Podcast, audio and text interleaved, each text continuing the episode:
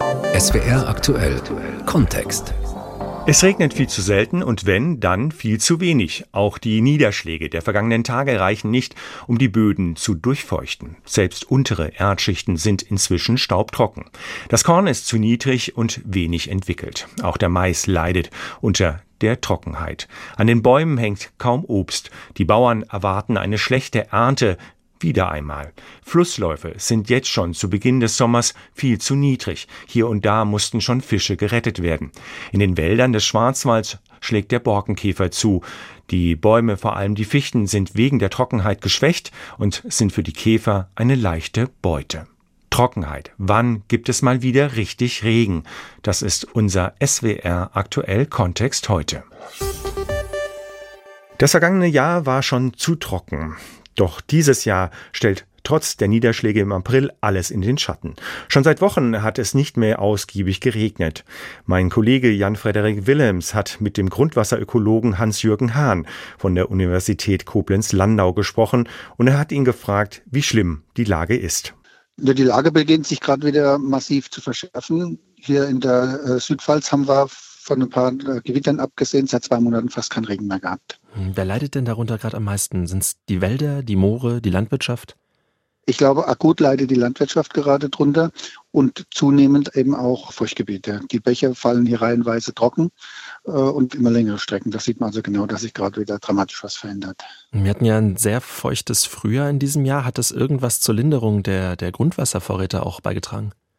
Das hat auf jeden Fall was beigetragen, hat die Situation etwas entschärft, aber hat bei weitem nicht ausgereicht, um die vorangegangenen 20 trockenen Jahre auszugleichen. Hm, was bräuchte es denn? Haben wir überhaupt noch eine Aussicht, dass sie sich irgendwann wieder auffüllen? Ja, wir bräuchten einfach mal wieder ein paar nasse Jahre in Folge und dann würde sich die Situation wieder deutlich entspannen. Hm, stehen die denn jemals in Aussicht, wenn wir jetzt gerade auch davon sprechen, dass vielleicht doch trockenere, noch heißere Jahre bevorstehen? Ja, das ist, das ist genau die Frage. Prognosen haben halt den Nachteil, dass sie in der Zukunft liegen, aber die, die wir bisher haben und die verlässlich aussehen, sprechen eher dafür, dass es zunehmend trockener wird und auch, dass die Grundwasserstände weiter sinken werden. Kann es auch sein, dass wir uns um das Trinkwasser in diesem Sommer Sorgen machen müssen? Ich denke, wenn dann höchstens lokal, dort wo es kleinere Wasserversorgungen betrifft, die an Quellen hängen. Ansonsten gehe ich davon aus, dass das grundsätzlich kein größeres Problem geben wird in der Pfalz. Nun kann die Politik natürlich nicht den Klimawandel von heute auf morgen stoppen.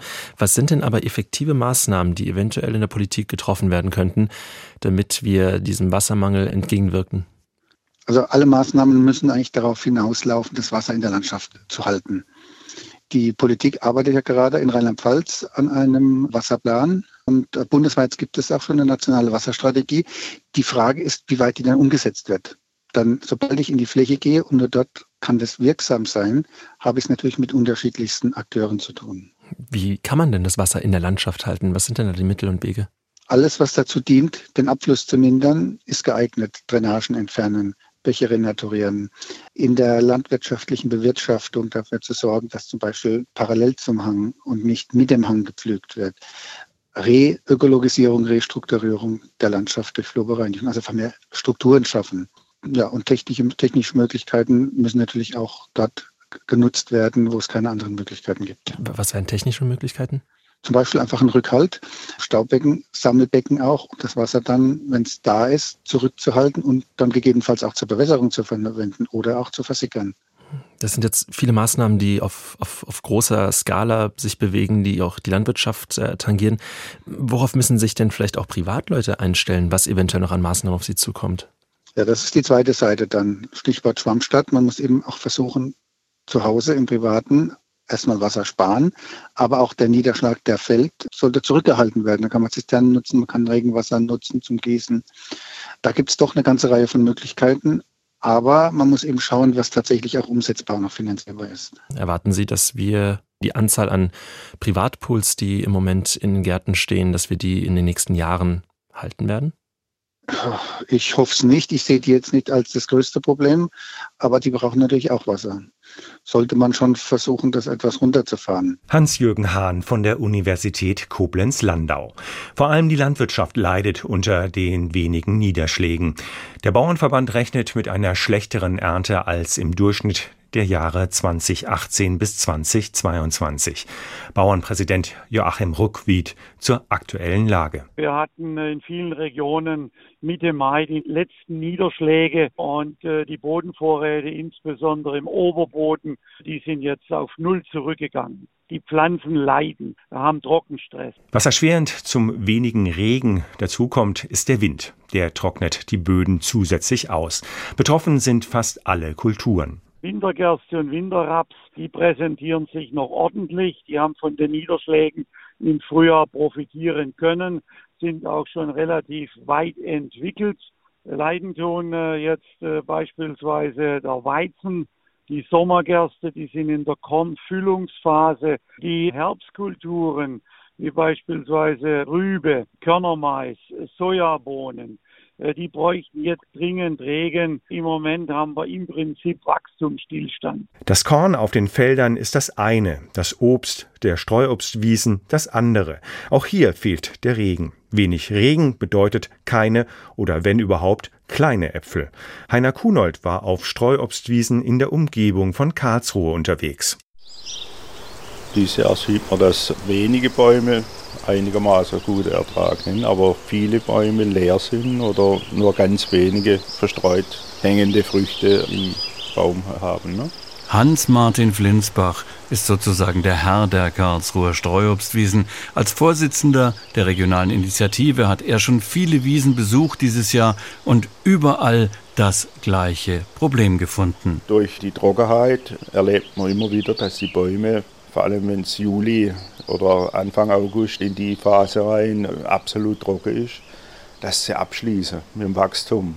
Es stehen keine Nährstoffe zur Verfügung für die Wurzeln, weil das Wasser fehlt. Und so leiden die Bäume jetzt noch, also unter der Trockenheit des vergangenen Jahres, bestätigt auch Hermann Meschenmoser, Chef des Obsthofs im Landwirtschaftlichen Versuchszentrum auf dem Durlacher Augustenberg. Wir hatten letztes Jahr einen sehr trockenen Sommer und der hat einfach die Bäume geschwächt. Die haben wenig Blütenknospen ausgebildet oder schlechte Blütenknospen ausgebildet.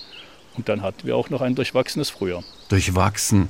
Es hat gar nicht mal zu wenig geregnet im Frühling 2023, aber es war halt viel zu kalt. Man vergisst die Dinge manchmal ganz schnell. Wir hatten einen extrem warmen Januar. Februar war warm und dann waren die Bäume schon sehr weit entwickelt.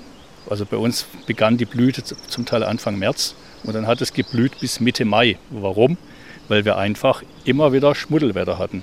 Das heißt, wir hatten kaum Insektenflug. Die Bäume, wo geblüht haben, wo das Wetter gut war, die haben Früchte gehabt und die anderen halt recht wenig. Und viele überhaupt keine. Das ist aber noch nicht alles, was Obstblüten nämlich gar nicht mögen. Das ist Nachtfrost. Wir hatten auch einige Nachtfröste. Und zwar Anfang April hatten wir regional unterschiedliche Temperaturen. Hier auf dem Augustenberg war es vielleicht minus 1 Grad, aber gar nicht weit weg von uns, Bauschlot oder Stupferich oben waren es rund minus 3 Grad. Und das ist schon die Grenze, dass die Blüten kaputt gehen können. Ernüchterndes Fazit schon Wochen vor der nächsten Streuobsternte im Herbst. Es wird wenig geben dieses Jahr. Zwetschgen und Birnen vielleicht, aber Äpfel sind mit ein paar Ausnahmen in der Region dieses Jahr Mangelware. Der fehlende Regen führt natürlich auch zu Niedrigwasser in den Flüssen und Bächen. Main und Neckar sind wegen ihrer Staustufen davon zwar nicht betroffen, aber gerade in den kleineren Flüssen und Biotopen ist der Wasserstand schon jetzt kritisch. Jan Arnecke berichtet. Die Mainfähre kann normal fahren, Kanutouren auf dem Neckar können auch problemlos stattfinden. Anders sieht es allerdings in Braunsbach im Kreis Schwäbisch Hall aus. Stefan Teidigsmann betreibt Hohenlohe Aktivtours und bietet auch Kanutouren auf dem Kocher an. Vergangene Woche musste er die an drei Tagen absagen. Der Wasserstand war zu niedrig. Eine entsprechende Verordnung des Kreises Schwäbisch Hall regelt das. Aktuell darf er wieder fahren, doch das kann sich quasi täglich ändern. Für mich wird es etwas aufwendiger, wenn der Wasserstand an der unteren Grenze liegt. Ich habe nur einen Tag Vorlauf von der Pegelregelung oder einen Tag Vorlauf, um meinen Kunden Bescheid geben zu können, ob es klappt oder nicht. Manchmal entscheidet sich es auch erst morgens um acht und dann muss am gleichen Tag dann im Zweifelsfall auch die Alternative stehen. Das heißt, ich habe ein bisschen mehr Aufwand, wenn ich an der unteren Grenze vom Pegel liege. Deswegen Niederschläge hoffe ich, dass es irgendwann die nächsten Tage, morgen soll es wieder regnen, dass dann möglichst auch viel Niederschlag kommt. Die Alternativen sind beispielsweise geführte Bachbettwanderungen, die wiederum bei Niedrigwasser besonders gut funktionieren. Die entsprechende Verordnung wurde aus Naturschutzgründen erlassen. Beispielsweise in der Jagst ist der Pegel schon jetzt, trotz des besonders feuchten Frühjahrs, extrem niedrig, berichtet Bruno Fischer, der erste Vorsitzende der NABU-Ortsgruppe Kirchberg an der Jagst. Das ist ein großes Problem, zum Beispiel für Forellen und Eschen. Ab 25 Grad Wassertemperatur sterben die.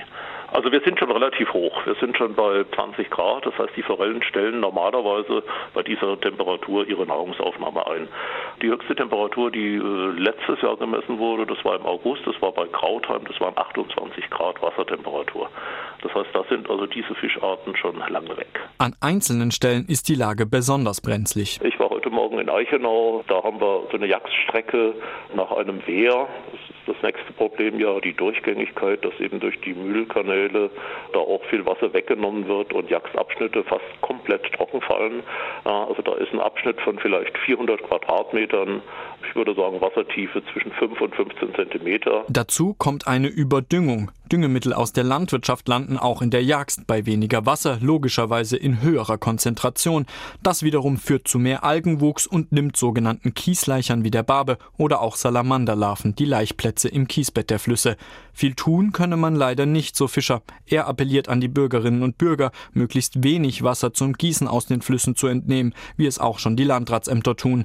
Ein Badeverbot könne und wolle er nicht aussprechen. Ich halte es eigentlich auch für richtig, dass Kinder, die hier am Fluss aufwachsen, auch eine Beziehung zum Fluss kriegen und da auch drin baden können. Doch gerade in Zeiten von Niedrigwasser sollte man aus Rücksicht auf die Tiere im Wasser lieber offizielle Badestellen aufsuchen. Zu wenig Wasser in den Flüssen und Bächen bedroht vor allem die Fische. Die Feuerwehr Heilbronn musste dieses Jahr schon zu einer ungewöhnlichen Rettungsaktion ausrücken.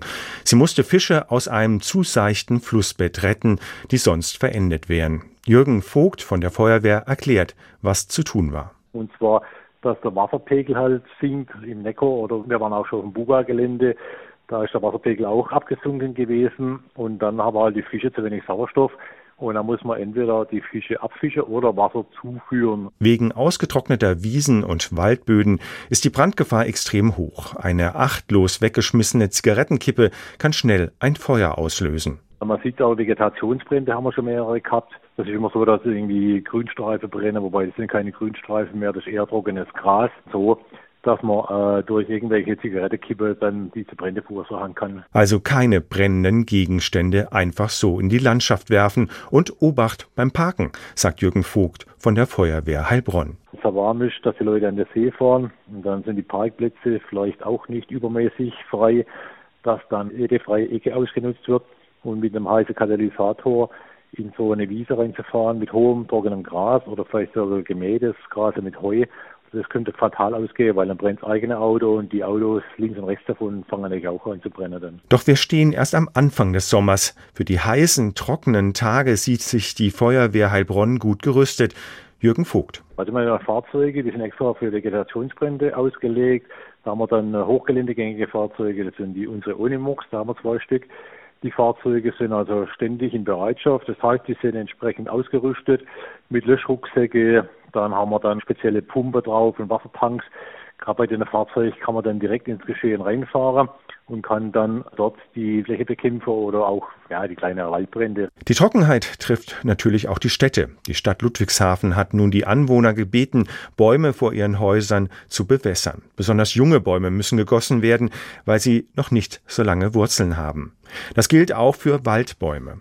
Und wenn es nicht regnet, muss eben auch im Wald gegossen werden. Nachdem im letzten Jahr einige seiner Bäume vertrocknet sind, gießt Wolfgang Kunzmann aus dem Forstrevier Fahrenbach-Limbach im Odenwald seine Jungbäume. Desiree Kast war dabei. Fünf Liter Wasser. So viel bekommt heute jede Jungpflanze im Forstrevier Fahrenbach-Limbach, die im Frühjahr gepflanzt wurde und zu einem großen stattlichen Baum wachsen soll. Forstrevierleiter Wolfgang Kunzmann will dieses Jahr auf den trockenen Sommer vorbereitet sein. Jedes Bäumchen wird deshalb händisch mit einem Schlauch gegossen. Weil man letztes Jahr gesehen hat, es vertrocknet doch einiges. Und wir haben letztes Jahr mit der Feuerwehr schon mal eine Übung gemacht, haben äh, breitflächig über die Kulturen drüber gespritzt. Das ist aber nicht so wirkungsvoll wie das einzelne Pflanzenbewässern. Das Wasser muss wirklich an die Pflanze hin mit, mit dem Schlauch oder mit der Gießkanne. Und äh, nur das bringt was. Und es hat ja jetzt auch mindestens sechs Wochen waren wir komplett ohne Regen. Wir sind irgendwann einmal fünf Liter runtergekommen nachts. Das ist so gut wie nichts. Deshalb heißt es jetzt selbst Hand anlegen. Wolfgang Kunzmann hat dafür extra ein Forstunternehmen mit einer umfunktionierten alten Landwirtschaftsmaschine engagiert. Eigentlich hat der Schlepper früher auf den Feldern Pflanzenschutzmittel verteilt. Für die Bewässerung im Wald befindet sich jetzt im Container aber nur noch Regenwasser, das über eine Pumpe durch zwei 50 Meter lange Gartenschläuche läuft. Für Wolfgang Kunzmann die Rettung in Not. Seit 2018 spürt er die heißen Sommer besonders. Dieses Jahr ist es neben der Trockenheit auch der Wind, der seinem Wald zu schaffen macht. Wir haben fünf Wochen lang scharfen Ostwind gehabt, ohne jeglichen Tau morgens. Der hat auch nachts geblasen und der hat uns die Landschaft wirklich trocken geföhnt. Und mittlerweile haben wir Westwind, also der Wind hat nicht aufgehört und das ist, ist nicht gut. Circa 200 Euro kostet ihn die Bewässerung pro Stunde. Wenn alles gut klappt, ist die Firma am Abend mit seinen 1500 Jungbäumen durch. Wolfgang Kunzmann ist nicht der erste Forstrevierleiter im Odenwald, der dieses Jahr seine Bäume bewässert. Immer mehr Förster greifen zu der Methode, erklärt Dietmar Hellmann, Leiter des Forstbezirks Odenwald. Seit diesem Jahr, vielleicht schon seit letztem Jahr, ist die Tendenz deutlich gestiegen, einfach dem geschuldet, dass äh, die Trockenheit die Jungpflanzen eben massiv schädigt, vor allem auf den sandigeren Böden. Bei Wolfgang Kunzmann läuft mit der Bewässerung alles nach Plan. Jede Jungpflanze bekommt einen ordentlichen Wasserstrahl ab. Doch mit einem Mal ist es damit nicht getan. Wir haben eigentlich schon vorgesehen, dass wir in 14 Tagen, drei Wochen wenn der Wetterbericht sich so bewahrheitet, dann stehen wir wieder hier und müssen das wiederholen bis zu dreimal letztendlich. Auch wenn Kunzmann nicht in die Zukunft blicken kann, denkt er mit gemischten Gefühlen an die nächsten Jahrzehnte. Man kann sagen, wir fahren seit, seit fünf Jahren fahren wir Katastrophenwirtschaft, wo also Planmäßigkeit äh, eine untergeordnete Rolle spielt. Ich persönlich könnte man vorstellen, wenn wir regelmäßig solche Trockenperioden haben im Sommer, und Flächen haben, die wir aufforsten müssen, dann werden wir auch bewässern müssen. Dann wird es wohl wohl oder übel Standard werden. Aber so schnell möchte Wolfgang Kunzmann nicht aufgeben. Er hofft weiterhin auf Regen. Die Trockenheit setzt den Waldbäumen aber auch noch auf ganz andere Art und Weise zu. Bei Trockenheit richten Borkenkäfer große Schäden an. Über den milden Winter haben viele Borkenkäfer überlebt. Seit 2018 ist die Ausbreitung des Borkenkäfers in vielen Regionen Deutschlands epidemisch. Nun treffen die Käfer auf Bäume, die durch die Trockenheit geschwächt sind. Dann hat der Käfer leichtes Spiel mit den Bäumen. Sie müssen sich so vorstellen, der Käfer bohrt sich in die Rinde ein und wird normalerweise von den Bäumen durch Harz erstickt. Wenn aber zu wenig Wasser da ist, dann sind die Bäume, dann sind die Abwehrkräfte der Bäume einfach geschwächt. Das sind bei Menschen auch wenn die äh, alt und krank sind oder wenn sie anfällig sind, dann sind sie anfälliger für andere Krankheiten. Und so ist bei den Bäumen auch. Die Bäume leiden also unter Trockenheit und sind damit anfälliger für Borkenkäfer. Erklärt der baden-württembergische Landwirtschaftsminister Peter Haug. Ein Allheilmittel gibt es nicht. Dem Käfer ist kaum beizukommen. Was man tun kann, ist, dass man täglich schaut, und zwar ob Bäume befallen sind. Da muss man schauen, ob Bohrmehl an den Stämmen unten hängt. Wenn die Käfer sich einbohren, dann wird feines Bohrmehl äh, produzieren. Das hängt dann unten an der Rinde. Da muss man schauen und die befallenen Bäume muss man sofort entnehmen und sie aus dem Wald entfernen, bevor der Nachwuchs des Käfers, der Käfer bohrt sich ein, um dort Eier zu legen, bevor der Nachwuchs des Käfers wieder ausfliegt. Das ist die einzige Methode, um da einigermaßen den Käfern auch Herr zu werden. Am Wochenende soll es wieder sonnig und heiß werden. Regenwolken sind nicht in Sicht. Das war der SWR aktuell Kontext. Trockenheit. Wann gibt es mal wieder richtig Regen?